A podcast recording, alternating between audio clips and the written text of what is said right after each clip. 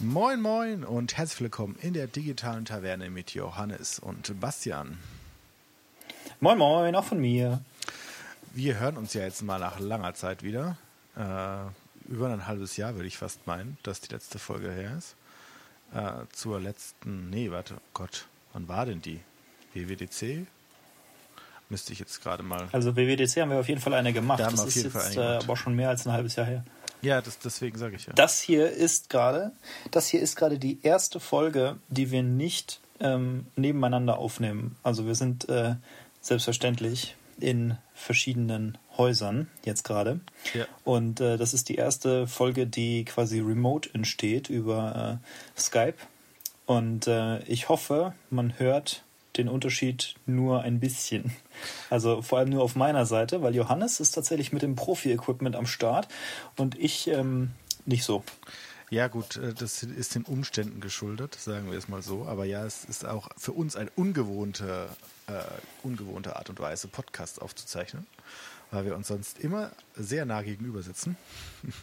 Aber den gegebenen Zeiten ist das natürlich nicht so ratsam. Deswegen versuchen wir es mal auf diesem Weg miteinander. Wir sind gespannt, wie es Also funktioniert. falls in zehn Jahren, falls in zehn Jahren noch jemand lebt und uns zuhören kann, dann äh, muss man sagen, es geht gerade um die Corona-Epidemie, die im Moment ähm, quasi, naja, also jeden betrifft. Ähm, ja, ich weiß nicht, äh, weiß nicht, wie viel, ähm, wie viel es dazu zu sagen gibt. Ich meine, äh, ja, keiner sollte vor die Tür gehen. Keiner geht vor die Tür. Ja. Ja, ich glaube, äh, was eher an dieser Krise äh, jetzt mal aus unserem Blickwinkel interessanter ist, ähm, da nochmal drauf zu schauen, was jetzt sich gerade technisch vielleicht auch verändert hat oder was das für Technik bedeutet. Ähm, weil ich glaube, wir sind beide jetzt nicht die qualifiziertesten Personen, über, um über Viren zu sprechen und wie die sich verbreiten oder auch nicht verbreiten. Ähm, Ja, sollten wir, glaube ich, auch nicht. Es will auch ehrlich gesagt keiner hören, aber weißt du, was mich interessiert? Das Internet hält bisher. Ja. Und in Deutschland, wo man ja immer so sagt, ist ganz, ganz schlecht. Das Internet ist ja praktisch. Ja, ich bin ein bisschen ausgebaut. schockiert davon. Also ich bin, ich bin quasi begeistert. Also ähm, ich hätte gedacht, dass wir bis jetzt schon irgendwie im Dunkeln sitzen und äh, also, naja, im Dunkeln nicht, aber Ja. dass wir äh, viel schlimmere Probleme mit dem, äh, mit dem Internet haben, hätte ich gedacht, weil jetzt halt Leute anfangen, irgendwie Teleconferencing, Teleconferencing-Software zu benutzen und irgendwie jeder arbeitet von zu Hause, jeder ähm, ist, also muss übers Internet in Kontakt bleiben und Leute, die mehr Zeit haben, äh, sitzen vielleicht auch zu Hause und verwenden Streaming mehr. Und äh, tatsächlich gibt es ja ein bisschen Einschränkungen. Also YouTube und Netflix haben beide ihre ähm, Default-Streaming-Auflösung verringert, jedenfalls in manchen Teilen der Welt. Ich bin mir gar nicht so sicher, ob das bei uns so ist. ja, doch, also zumindest EU-weit haben sie es ja äh, gemacht. Äh, auch mit großem Volumen Also- angekündigt, wobei man jetzt eigentlich davon ausgehen kann, oder du kannst eigentlich davon ausgehen, dass das mehr Marketing ist als alles andere, ähm, um der EU zu gefallen.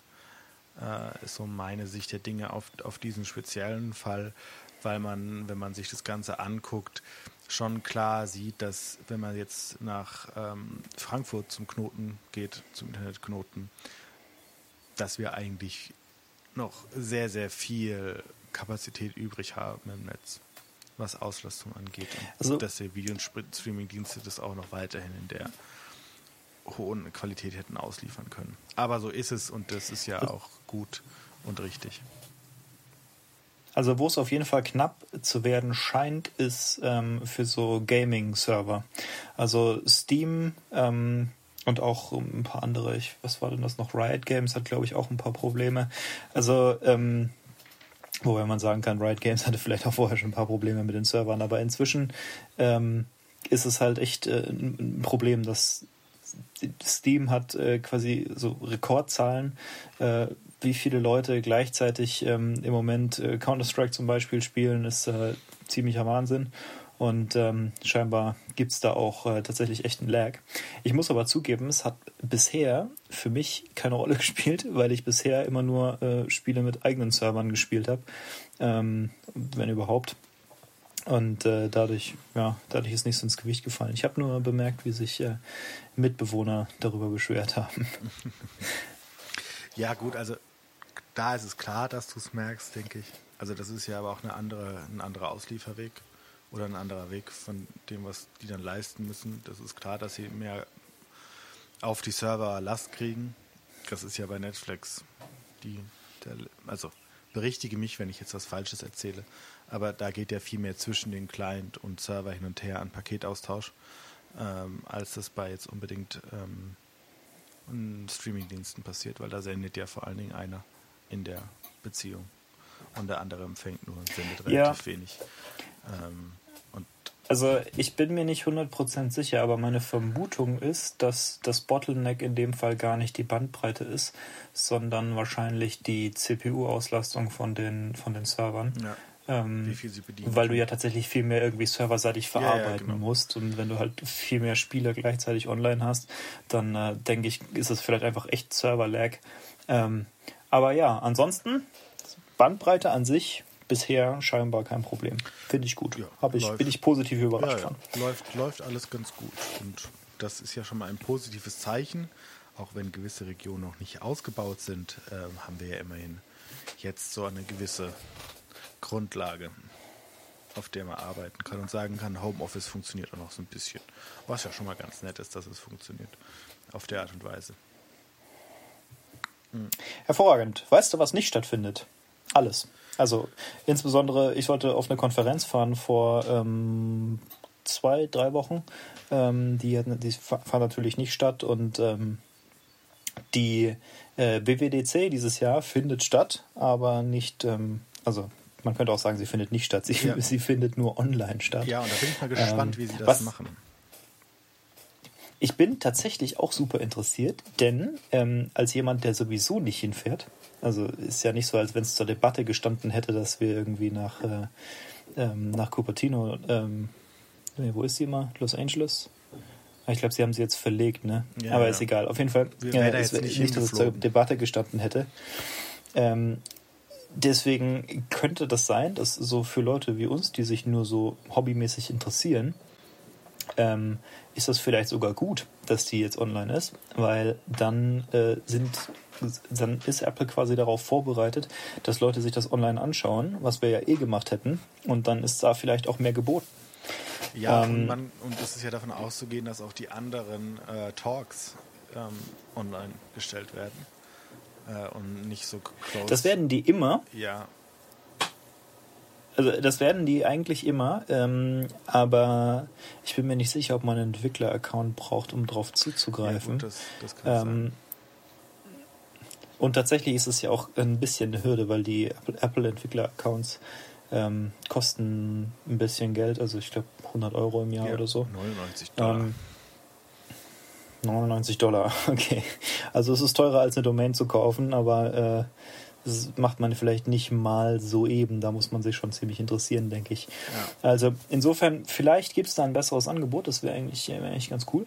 Ähm, ich frage mich tatsächlich, ob das jetzt ein Thema ist, ähm, dass wenn sie jetzt größere Announcements machen wollen würden, zum Beispiel dass äh, es jetzt ein MacBook mit einem mit einer äh, in-house designten ARM-CPU gibt, ähm, ob sie dann vielleicht geneigt wären zu warten, bis man das präsent, also hm, naja, ist eine Frage, ne? Also ist eine Frage, weil aber ich Öffentlichkeits also öffentlichkeitsarbeitsmäßig, also ich meine jetzt, wenn es nur um Marketing geht, da ist es wahrscheinlich nicht so tragisch, weil die meisten Leute, selbst so, äh, sagen wir mal, verrückte Nerds wie wir, die sich tatsächlich live äh, das anschauen, ähm, schauen sich das ja eh nur online an.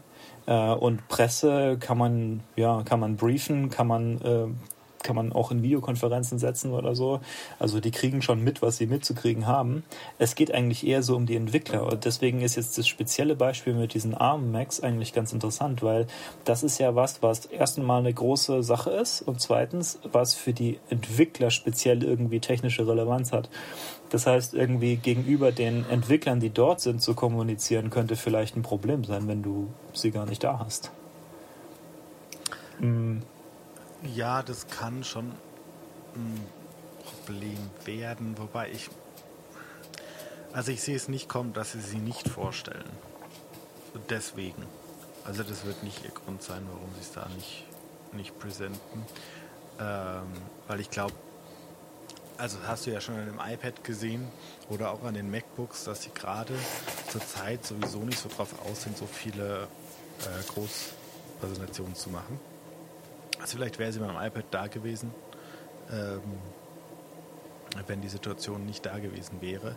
Aber die Frage ist ja auch, wie lange musst du das rausziehen, um eine ähnliche Größe an Menschen wieder versammeln zu dürfen, äh, dass es Sinn macht, eine Großpräsentation zu machen, um Abendmax vorzustellen. Ähm, und ich bezweifle es, dass es noch im September der Fall sein wird, dass sowas Großes erlaubt sein wird. Also vielleicht. Ich habe auch meine Zweifel. Nebenbei sollte ich theoretisch im Juli auf eine Konferenz wieder fliegen. Ja, also weil in, also gerade wenn du dir dann anschaust, ähm, also vielleicht in den USA, weil Trump so I give a fuck äh, betreibt und das dann irgendwie großflächig dann da drauf macht oder so. Also der ist ja sowieso gerade irgendwie ein bisschen radikaler unterwegs. Ähm, und sieht man ja auch an den Fallzahlen in den USA, dass es nicht so ganz funktioniert, wie er sich denkt.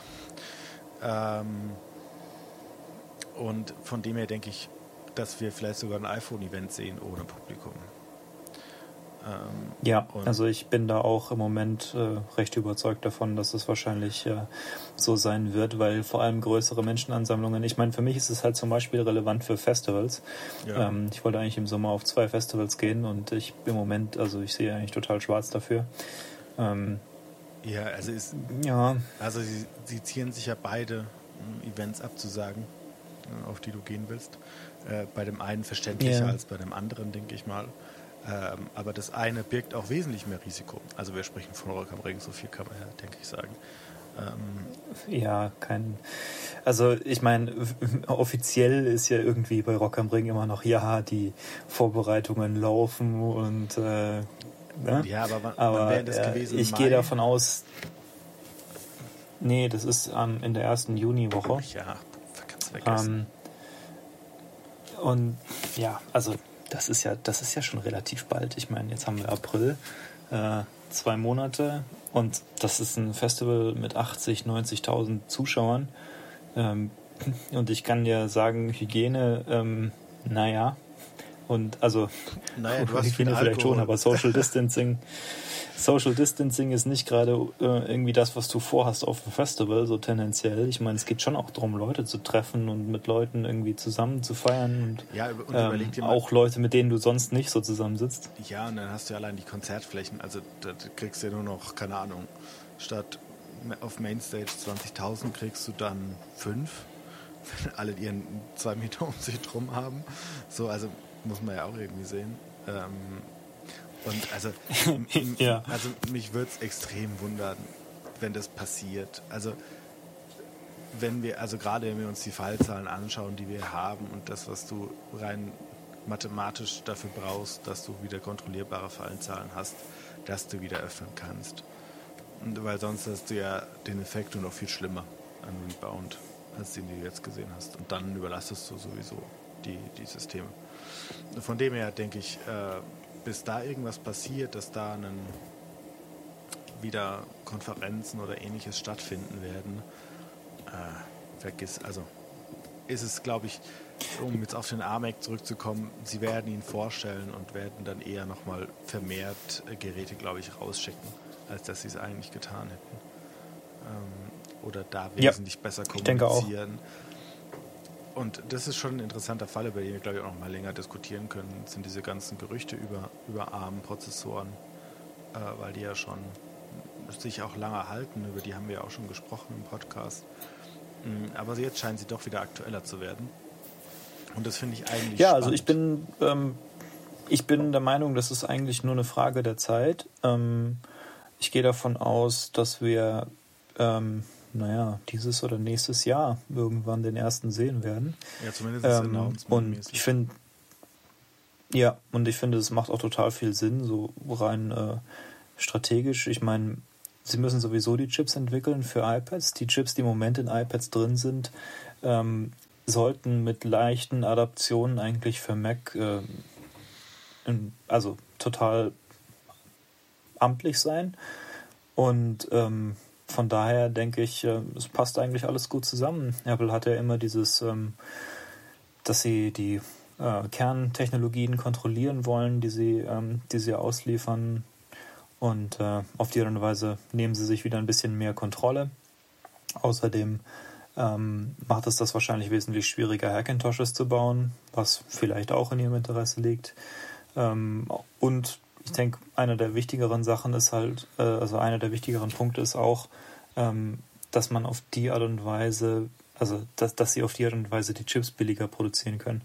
Weil wenn man von Intel, was weiß ich, sagen wir mal zum Beispiel diese Xeon W-Dinger, die sie da in dem Mac Pro verbauen, ne? Ja die sind irrwitzig teuer. Ich meine, sie sind nicht so teuer, wie Apple sie weiterverkauft. Die hauen auch nochmal ordentliche Gewinnspanne drauf. Aber ähm, auch wenn du die einfach direkt von Intel kaufst, sind die schon amtlich teuer. Und äh, glaubt man nicht, dass äh, Intel sich das nicht bezahlen lässt. Ähm, die verdienen ja genau ihr Geld damit, ähm, dass man von ihnen kaufen will und nicht von jemand anderem. Und äh, ich denke, dass wenn die Möglichkeit besteht, dass es auf jeden Fall, denke ich, strategisch und finanziell sicherlich Sinn machen kann.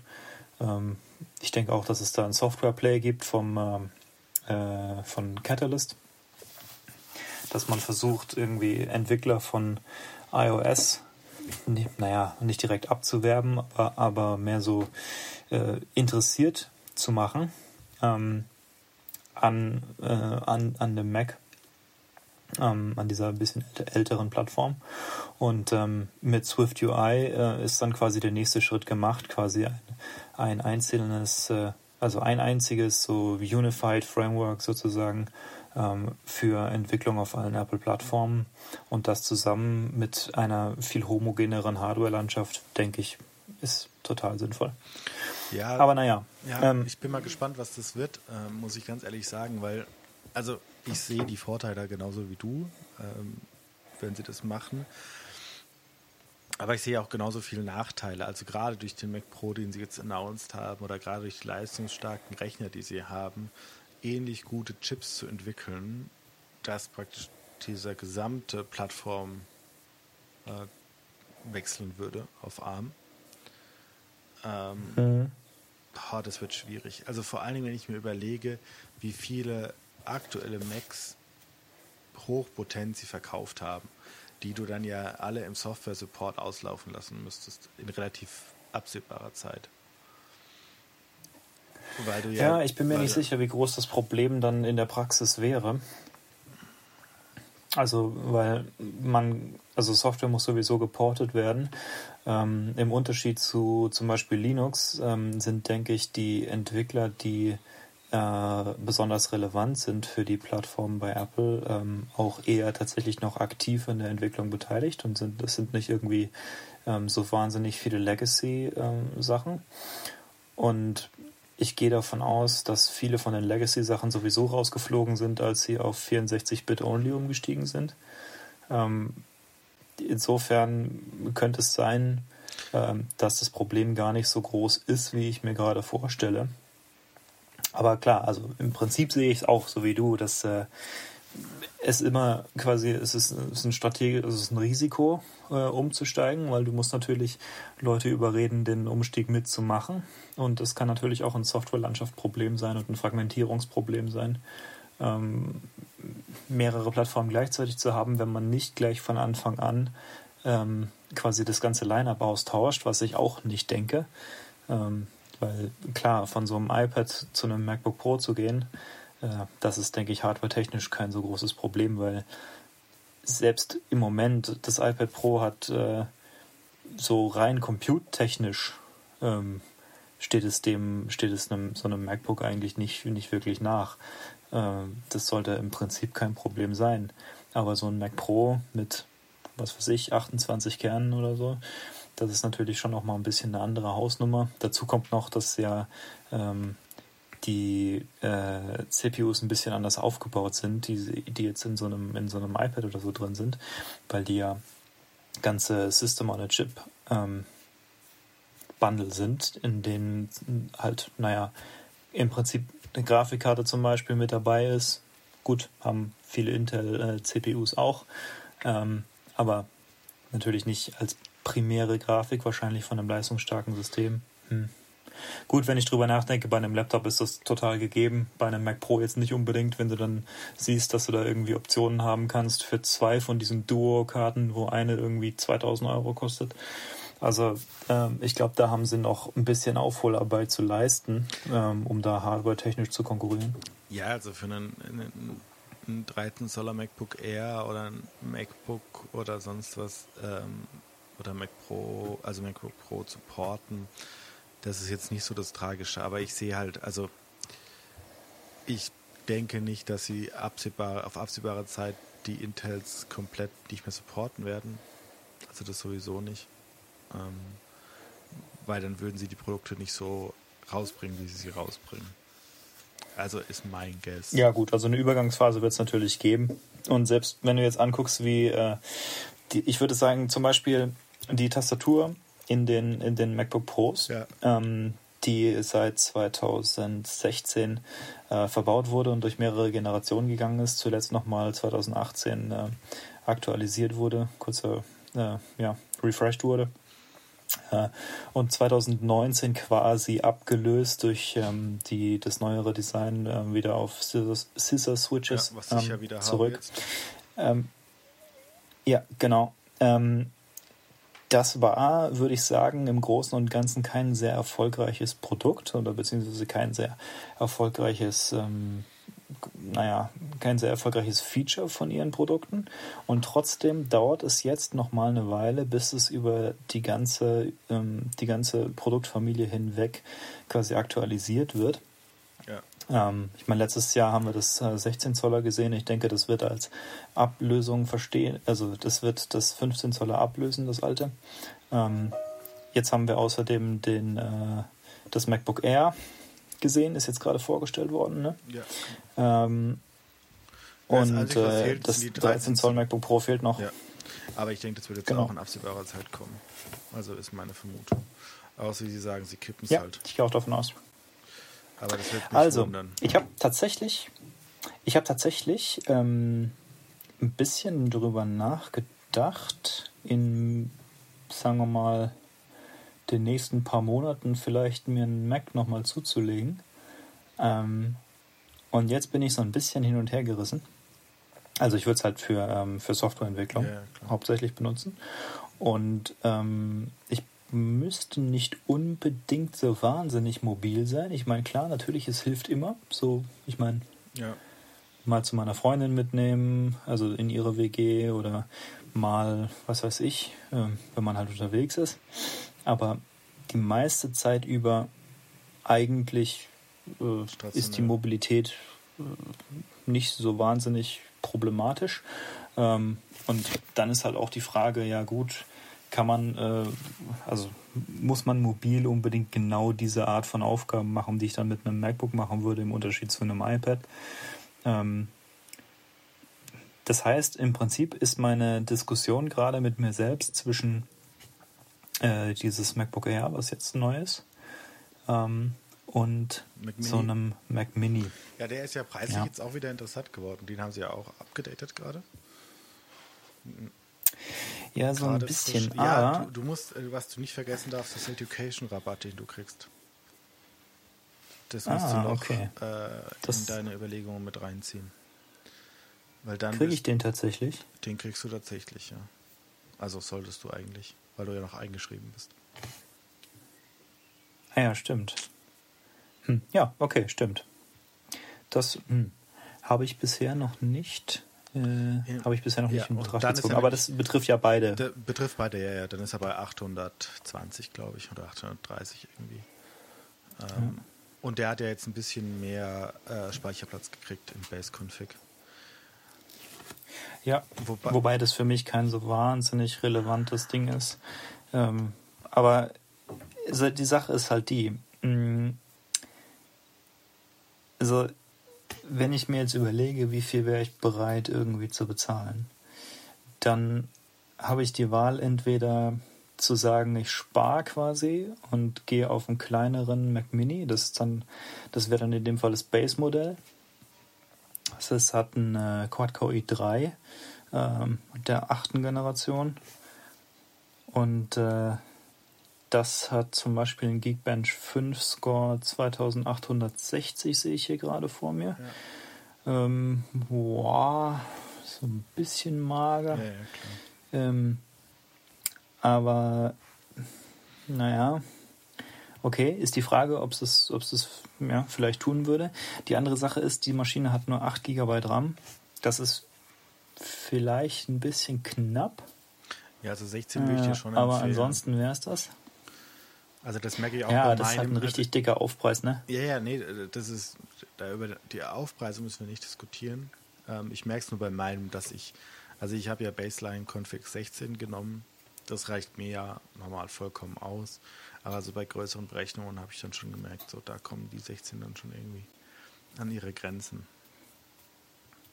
Gut, die Sache ist halt die, wie sehr spielt es für mich irgendwie hobbymäßig so eine große Rolle, ja, weil im Prinzip der Grund, warum ich überhaupt auf einen Mac gehen würde, ist halt nur, ähm, um halt für iOS entwickeln zu können. Ja. Und ähm, wenn ich irgendwie, also was weiß ich, Machine Learning oder so, ähm, für Hobbyprojekte würde ich sowieso nicht auf diesem Computer machen, sondern dafür habe ich einen anderen.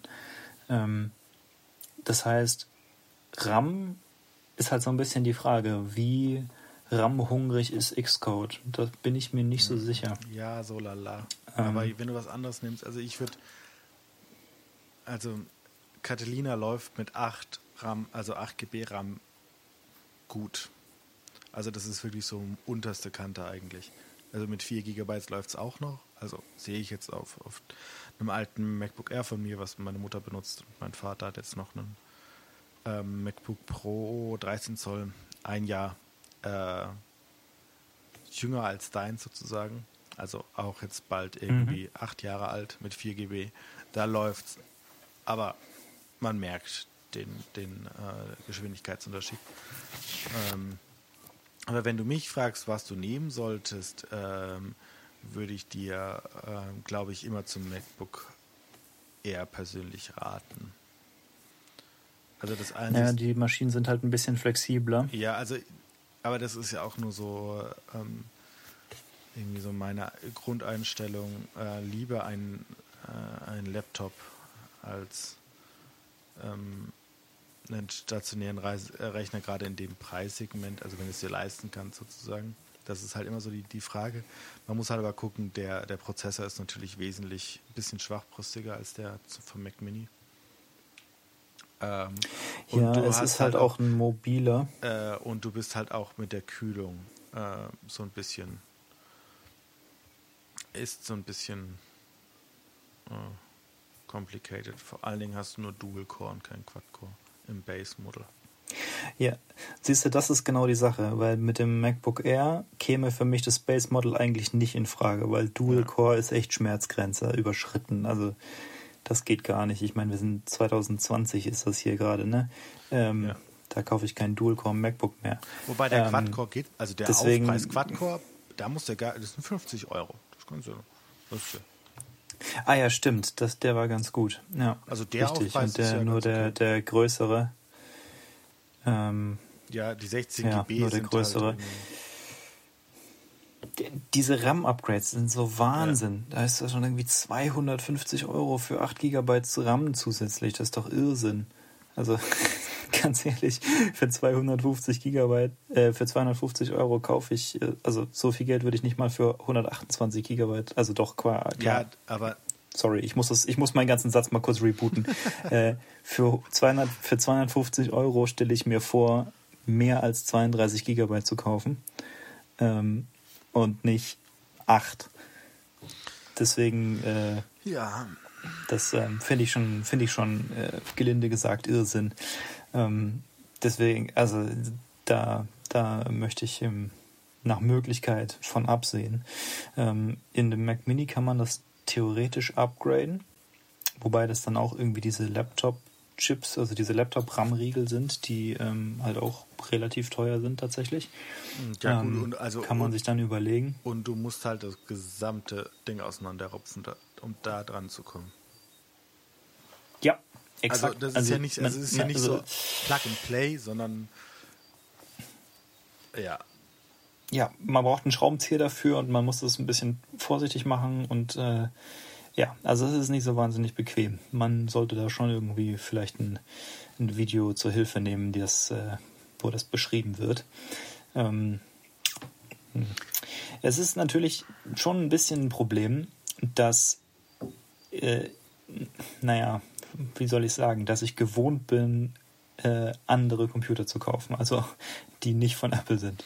Yeah. Weil die Preise, die da aufgerufen werden, die sind inzwischen, habe ich das Gefühl, wirklich astronomischer geworden, als es früher war. Ja, wobei sie sind jetzt. Also vor zehn Jahren. Du, du hast den blöden Zeitpunkt erwischt, weil sie waren ja jetzt mal günstiger eine Zeit lang.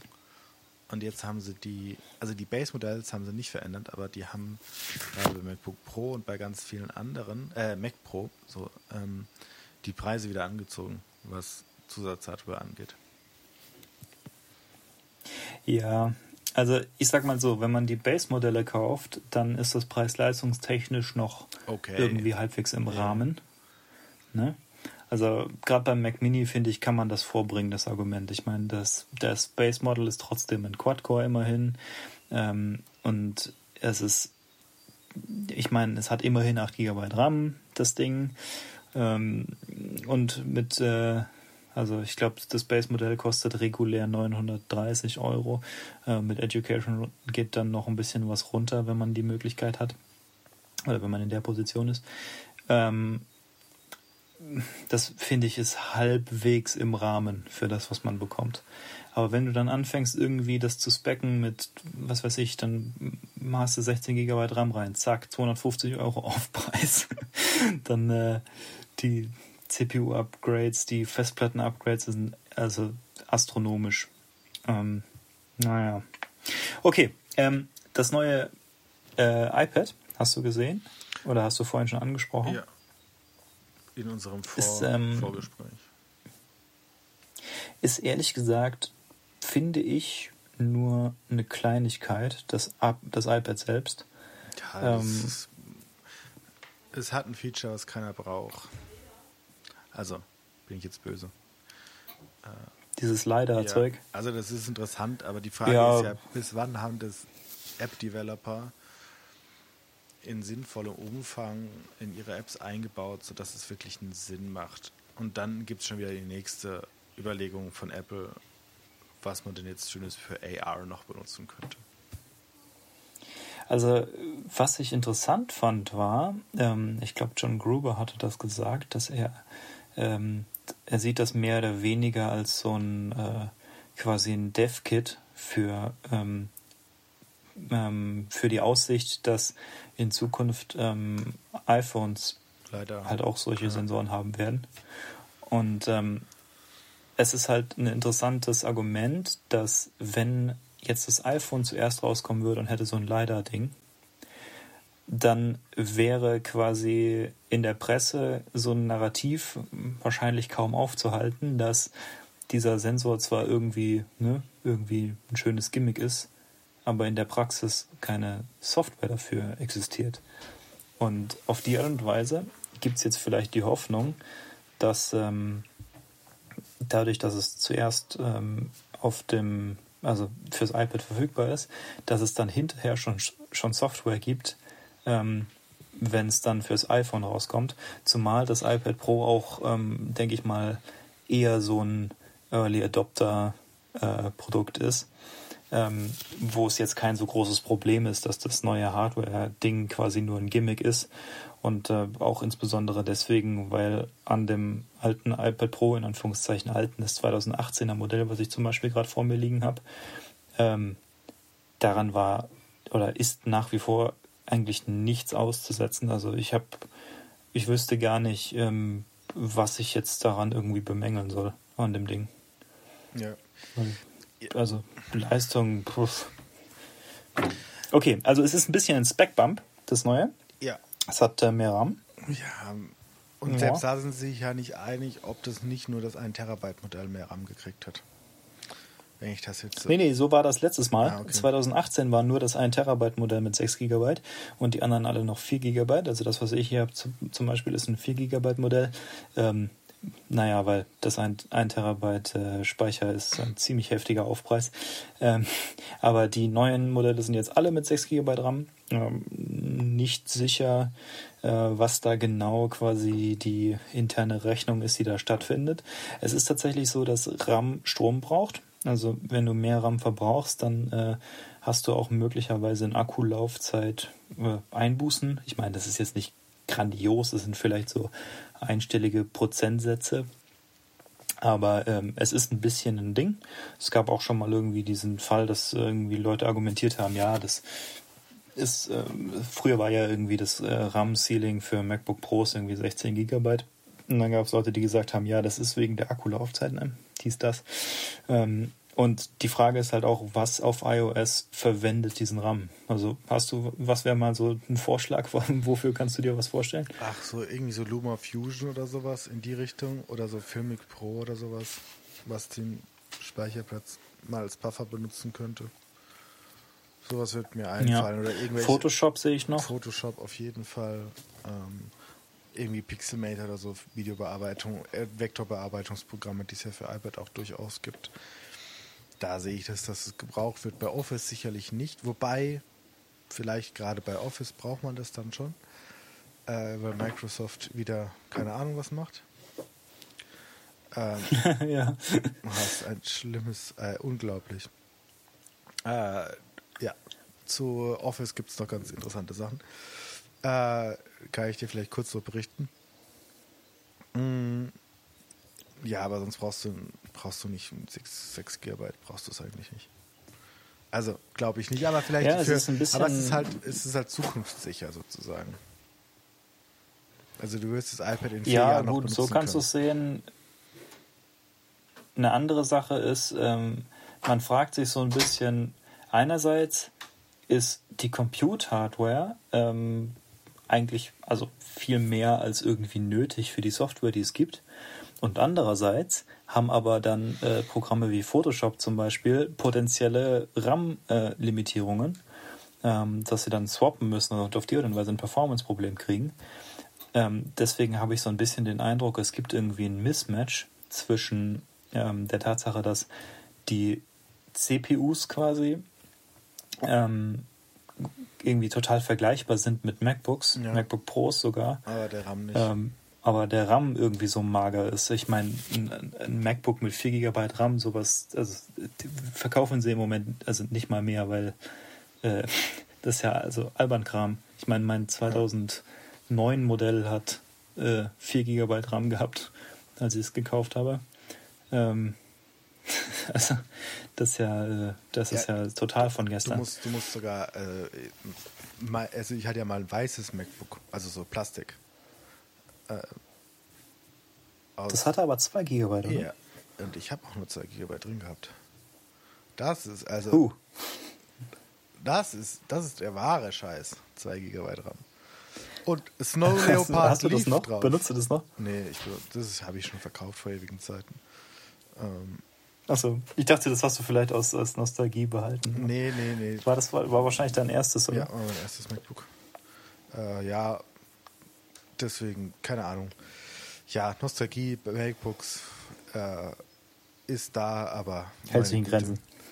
Äh, man kann nicht. okay. Ich habe jetzt ähm, schon irgendwie äh, im Prinzip liegen in diesem Haushalt vier MacBooks von mir, äh, die ich mal besessen habe.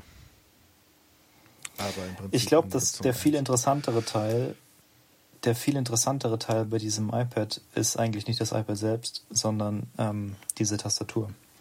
Ja, beziehungsweise die Öffnung beziehungsweise, äh, oder eine gute Implementation, muss ich ja schon sagen, von Maus-Support äh, für iPads.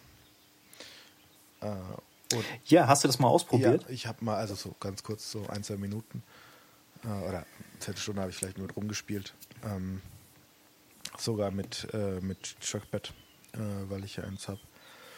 Ja, ist schon nett, oh, ist nice. gut gemacht. Also ich brauche es jetzt bei mir nicht. Ähm, vielleicht benutze ich es mal mehr, weil ich dann irgendwie sage, ich nehme nur mein, mein iPad mit, ähm, nehme noch eine Magic Maus mit, die ich ja habe und pack mir die, äh, die, Tastatur, die Tastatur ein vom äh, iPad, die ich ja habe. Ähm, und dann kann ich von unterwegs in, also kompakter und kleiner arbeiten, aber de facto werde ich eigentlich immer mein MacBook dabei haben. Ähm, weil ich das so gewöhnt bin. Ja, ich glaube, für mich ist es für mich für mich ist es eher ein relevantes Thema, weil ich ja ähm, also ich habe äh, von von der Arbeit habe ich einen Laptop, der ähm, also ist ein Laptop, insofern ist er mobil, aber ist schon ein ziemlicher Klopper. Und äh, das, also der Plan war eigentlich nie, den äh, tatsächlich mobil äh, viel zu benutzen. Also halt nur, wenn sich tatsächlich irgendwie eine richtig äh, äh, ja, sinnvolle Gelegenheit äh, bietet, wo man dann auch einplant, tatsächlich irgendwie eine richtige, eine größere Tasche dafür mitzunehmen oder so. Ähm, insofern, und zumal das ist okay, das ist halt für die Arbeit, okay, aber ähm, privat ähm, habe ich im Moment, also ich habe zwar ein, ein, altes MacBook, aber ich äh, benutze es nicht mehr, ähm, weil einfach dieses iPad hier ähm, da dem Hardware technisch, sagen wir mal, spielt in einer ganz anderen Gewichtsklasse. Ähm, und wenn ich jetzt, sagen wir mal, es muss nicht komplett Xcode sein, aber irgendwas, was mehr in die Richtung geht als, ähm, äh, als Swift Playgrounds, also irgendwas, was ich tatsächlich für halbwegs ernste Softwareentwicklung benutzen könnte. Ja.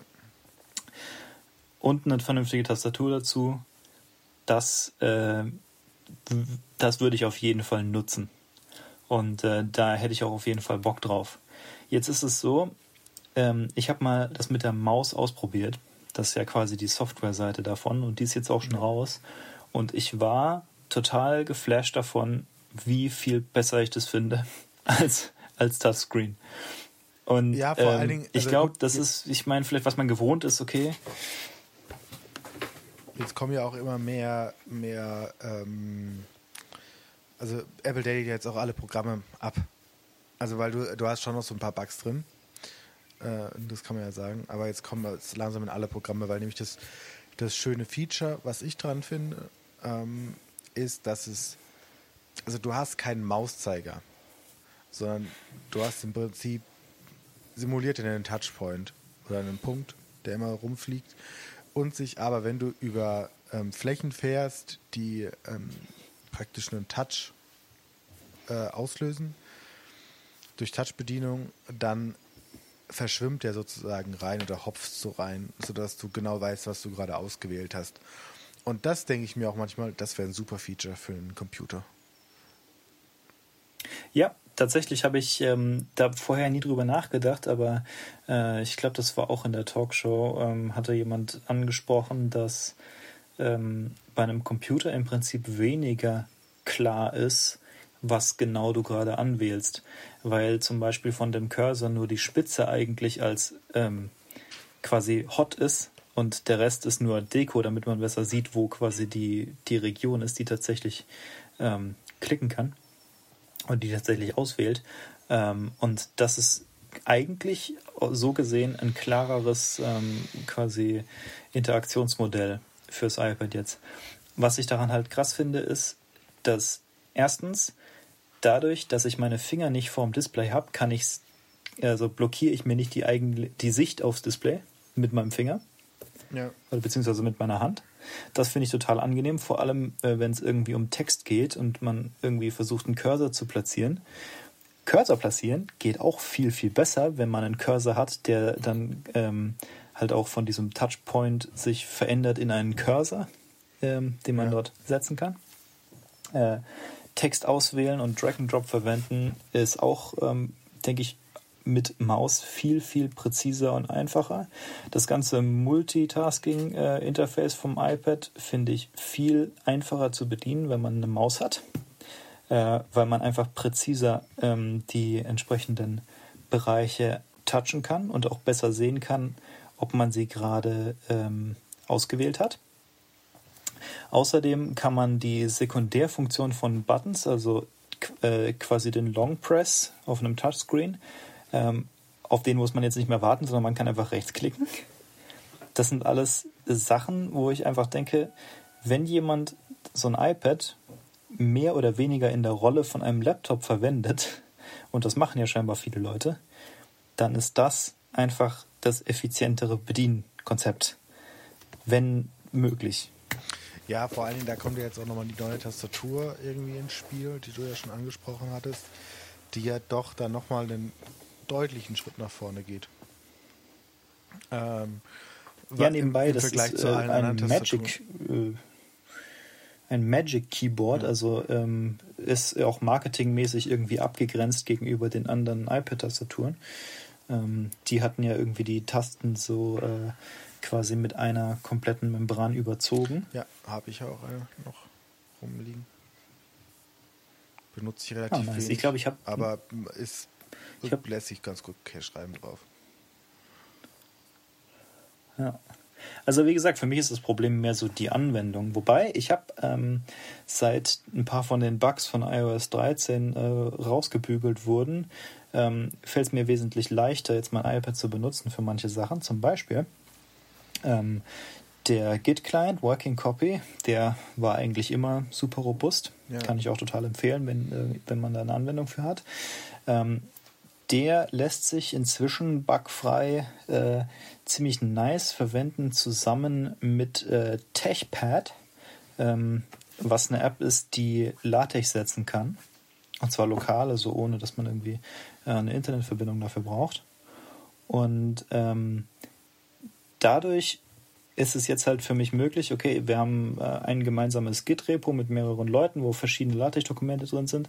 Das kann ich einmal klonen dann kann ich einzelne äh, Dokumente davon in TechPad öffnen und setzen. Und das sind auch Dokumente, die über mehrere Dateien verteilt sind. Ähm, wenn ich die gesetzt habe, werden die davon erstellten Dateien, also zum Beispiel PDF-Dateien, auch wieder zurückgeschrieben und sind in der Files-App dann sichtbar und ich kann sie von dort aus kopieren oder verschieben oder was auch immer. Ähm, und das Ganze ist jetzt inzwischen tatsächlich ein halbwegs vernünftiger Workflow. Ähm, und da bin ich äh, relativ begeistert davon. Es ist nur LaTeX, okay, ist jetzt nichts Besonderes, aber man kann, ähm, ja, man kann es benutzen. Man kann tatsächlich irgendwie techen auf dem iPad und kann, nachdem man erfolgreich getecht hat, auch seinen Code in den Git pushen. Und das würde ich sagen, ist schon ein ziemlicher Schritt vorwärts. Ja, und also jetzt ist jetzt eher nochmal so aus, aus, dem, aus einer anderen Perspektive. Ähm, das iPad wird natürlich auch dann für mh, hm, Außendienstsachen oder irgendwie so für, für andere Sachen irgendwie praktischer, weil ich dann halt sagen kann, okay, gut, ich kann mich halt ähm, auf einen bösen, bösen Citrix-Client damit einwählen ähm, oder Microsoft Remote benutzen, wenn man das will. Gesprochen, wenn man das will. Und ich habe eine Tast also ich habe eine Tastatur und ich habe eine Maus, mit der ich dann ein normales Computerinterface sehr gut bedienen kann. Ich weiß nicht, ob der dir ja. schon mal untergekommen ist, aber ich kann äh, bei meiner Uni äh, Citrix Receiver benutzen, also sogenannte Terminal-PCs, wo dann ein virtueller Rechner für mich aufgemacht wird. Und dafür gibt es auch iPad-Apps, die funktionieren ganz gut, wenn die Verbindung gut ist. Ähm, aber ich sag mal, damit einen Windows-PC zu bedienen, der größte Horror bis dato. Und das, glaube ich, geht jetzt schon mal einen sehr starken Schritt nach vorne, da einfach auch so Anwendungen ähm, besser integrierbar zu machen, weil sie auch, muss man ja auch sehen, ganz viele Firmen nur noch so arbeiten, dass sie eben solche Citrix Receiver aufmachen und dann ähm, porten lassen, auch von Außendienstmitarbeitern und die lokal auf dem Rechner nichts mehr speichern lassen. Aus Sicherheitsgründen. Das ist eine ziemlich interessante Anwendung, da habe ich noch nie drüber nachgedacht, aber du hast total recht. Äh, ähm, ja. Das macht mega Sinn. Also ähm, muss ja nicht nur Citrix sein, kann ja auch Microsoft sein, kann, äh, ne, ich weiß nicht, ob es bei Chrome geht, aber da gibt es ja, sicherlich noch andere Anwendungen. Teamviewer. Ja, so. Teamviewer, Shadow, sowas. Also und da wird es dann irgendwie echt praktisch. Ja, das ist ziemlich cool, habe ich noch nicht drüber nachgedacht. Ähm, eine Sache, die mir so ein bisschen ins Auge fällt gerade, ist, ähm, man kann diese, die, diese neue Tastatur, die ja diesen coolen Cantilever-Design äh, ähm, äh, Gag hat, ja. ähm, das heißt, also Sekunde, ich muss kurz ein bisschen einen Schritt zurückgehen. Dieses Cantilever Design bedeutet, das iPad äh, schwebt quasi über deiner Tastatur. Das hat den Vorteil, dass man vom Platzmanagement von der Tastatur sinnvoller agieren kann. Und ich denke auch, dass das für quasi also ergonomisch sinnvoller ist. Ähm, das ist auf jeden Fall cool. Angeblich ähm, soll das auch stabil genug sein, dass man es dann auf dem Schoß verwenden kann, was ich auch auf jeden Fall für ein richtig gutes Feature halte. Ähm, quasi ein Laptop ähm, oder in der Funktion eines Laptops. Und ähm, außerdem hat das Ding einen USB-C-Port mit äh, Pass-Through Charging ja. ähm, in der Hülle direkt. Das heißt, man kann es mehr so als eine Docking-Station zum Beispiel irgendwo aufbauen. Und das wäre für mich zum Beispiel die Anwendung. Ich weiß, 350 Euro ist eine ganz schön krass teure Docking-Station für ein iPad. Nein, aber ähm, tatsächlich, äh, aber tatsächlich ähm, glaube ich, ist das eigentlich eine relativ sinnvolle Anwendung davon, weil, also ich, ich weiß nicht, wie es dir geht, aber persönlich bin ich der Meinung, wenn du dein iPad wie ein Laptop benutzen willst, dann benutze einfach einen Laptop. Ähm, für mich ist es mehr so dieses Ding, dass ich will mein iPad hauptsächlich eigentlich ähm, nicht Landscape, sondern Portrait-Modus ähm, verwenden und mit einem Stift. Das heißt, ich äh, viel quasi Dokumente zu editieren, für, wofür ich einen Stift verwende. Und das ist für mich quasi das, das Killer-Feature von dem iPad. Und okay, klar, so also für Webbrowsing und was auch immer, Video ist alles toll, alles schön und gut. Ähm, da ist es aber nur marginal besser als ein Laptop und ähm, hat andere Nachteile. Zum Beispiel kann ich kein kabelgebundenes Internet reinstecken, was ich zum Beispiel gerne machen würde. Doch, kannst du. Ähm, Muss ich dich. Tatsächlich gibt es da muss ich dich. Äh, kann man echt einen Ethernet-Adapter anschließen und ja, das geht dann? Das geht. Ich bin begeistert. Okay, cool. Ja, das mache ich auf jeden Fall. Dann besorge ich mir mal so ein Ding. Ma doch. Ich,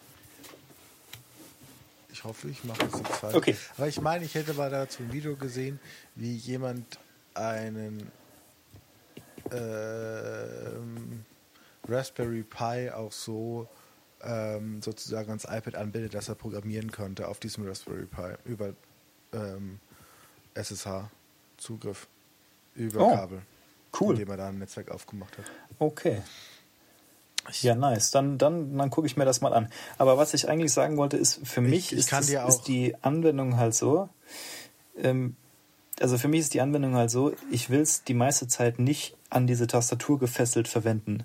Früher war es so, dass ähm, die diese, wie heißen die noch, diese Smart, was auch immer, also Smart diese Keyboard. alten äh, Keyboard Cases, ähm, die konnte man quasi äh, einmal 360 Grad auf sich selbst zurückklappen. Ja. Ähm, und dadurch konntest du dann das iPad mit einem bisschen, äh, sagen wir mal, äh, klobigen Case drumherum quasi genauso benutzen, wie du irgendwie so ein Klemmbrett benutzen würdest. Und das ist halt, wie gesagt, die Funktion, in der ich es gerne verwende. Ähm, und das kann man jetzt inzwischen nicht mehr, weil man es nicht mehr 360 Grad auf sich selbst zurückklappen kann mit diesem, mit diesem Tastaturcase hier. Ähm, stattdessen würde ich das Ding halt mehr oder weniger wie eine Dockingstation auf einem Schreibtisch permanent platzieren. Äh, und dann, wenn ich das iPad anders benutzen will, würde ich es da ganz rausnehmen. Und es wird ja nur durch die Magneten da drin festgehalten. Das heißt, ich stelle mir vor, dass das wahrscheinlich auch ganz gut geht. Ähm, und äh, ganz ehrlich, ich bin eigentlich von dem ganzen Konzept relativ begeistert. Also Thumbs up. Ich habe es noch nicht gesehen, also ich weiß nicht, ob sich irgendwie, ob der Preis auch irgendwie nur halbwegs gerechtfertigt ist, kann ich dir nicht sagen. Ähm, aber so rein vom Konzept her, wenn es da, wenn das in der Praxis so gut funktioniert, wie ich mir irgendwie gerade vorstelle, dann äh, bin ich begeistert. Ja, da bin ich auch relativ positiv. Also ich glaube, das, das kann echt cool werden. Also, wobei ich natürlich schon sagen muss, also preislich, also musst du ja schon echt, also da musst du dir gut durchkalkulieren, ob das sich lohnt im Vergleich zu einem MacBook. Muss ich überlegen, ja. Also, das, das heißt doch im Prinzip, sie, sie, das kostet so viel wie ein ganzes äh, Baseline-iPad. ja, also da, da, musst du schon, schon überlegen, äh, was du in deinem Leben mit Geld machen willst. Also, weil, wobei ich sagen muss, wenn du es dir überlegst, heute aktuell, wenn du jetzt kein irgendwie Student bist, der äh, Informatik oder halt irgendwie was related ist, Mathe, in Maschinenbau in dem Bereich studiert, also sehr technische Berufe, wo du viel programmieren musst, äh, sagen wir mal, Programmieren ist jetzt kein Thema in deinem Studium, da gibt es ja genug, dann ist ein iPad an sich 100% einsetzbar als einziges Computing-Device. Also in Medizin, ja, in auf jeden Fall. Deutsch, also alle Berufe, die du so, also alle Studiengänge, die du sonst noch aufzählen kannst.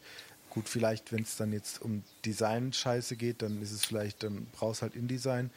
Gut, aber selbst da Lightweight kannst du auch auf dem iPad machen.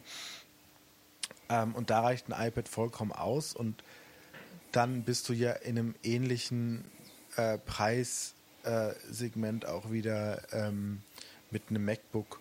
Und dann kannst du dir überlegen, was dir irgendwie lieber ist, ein MacBook oder ein iPad.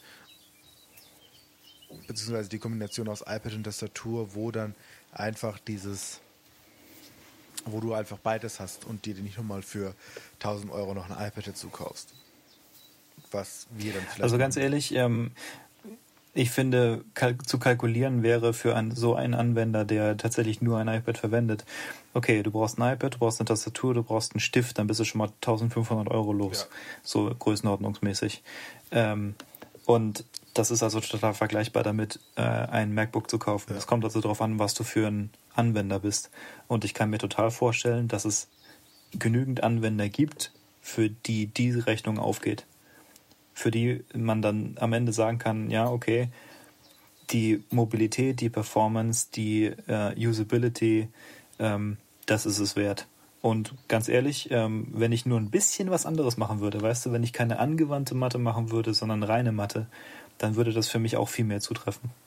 Also, weil dann müsste ich nicht so viel programmieren, dann wäre das kein Problem. Und ganz ehrlich, ähm, für, also, ich meine, man kann zum Beispiel auch, äh, wenn, was weiß ich, wenn, wenn du programmierst, aber nur in Jupyter Notebooks, dann kannst du das auch auf einem iPad machen. Also ich glaube, es gibt genügend Anwender. Ja, also von dem, das ist halt dann schon nochmal eine interessante, interessante Sache. Und was ich ja auch marketingtechnisch sehr interessant finde, ist, dass sie es jetzt wieder als Computer bewerben. ja, also, das finde ich tatsächlich auch interessant. Ist, also, ich, äh, it's not a computer. So, doch, äh, jetzt ist es wieder einer. Okay, gut, sei das mal hingestellt. Das war jetzt irgendwie nur eine kleine Randnotiz, die ich ganz lustig an der ganzen Sache finde. Was da so ja. aktuell passiert. Aus technischen Gründen müssen wir leider zum Ende kommen. Aber ähm, ich denke, äh, wir haben auch tatsächlich äh, zu dem iPad auch so das, das meiste gesagt. Ich denke, dass das iPad selbst, wie gesagt, nicht so sehr das interessante Produkt ist, sondern richtig interessant für mich wird es mit dieser Tastatur. Und die kommt erst im Mai. Das heißt, ähm, bis dahin äh, bin ich mal gespannt. Und ähm, im Moment denke ich, dass ich es mir vielleicht äh, tatsächlich kaufe. Vielleicht hadere ich in der Zwischenzeit nochmal mit dem Preis, weil ähm, ganz ehrlich, für eine Tastatur. Also ich sag mal so, wenn sie, wenn sie mir Xcode geben oder auch nur irgendwas, was halbwegs in die Richtung geht, dann denke ich, kann ich das auf jeden Fall rechtfertigen, aber ohne wird's ein bisschen hart. Gut, dann kaufst du dir einen, Schauen wir mal. Dann, dann, ist, ja, ist ja immer noch die Möglichkeit zu sagen, gut, dann machen wir, ähm,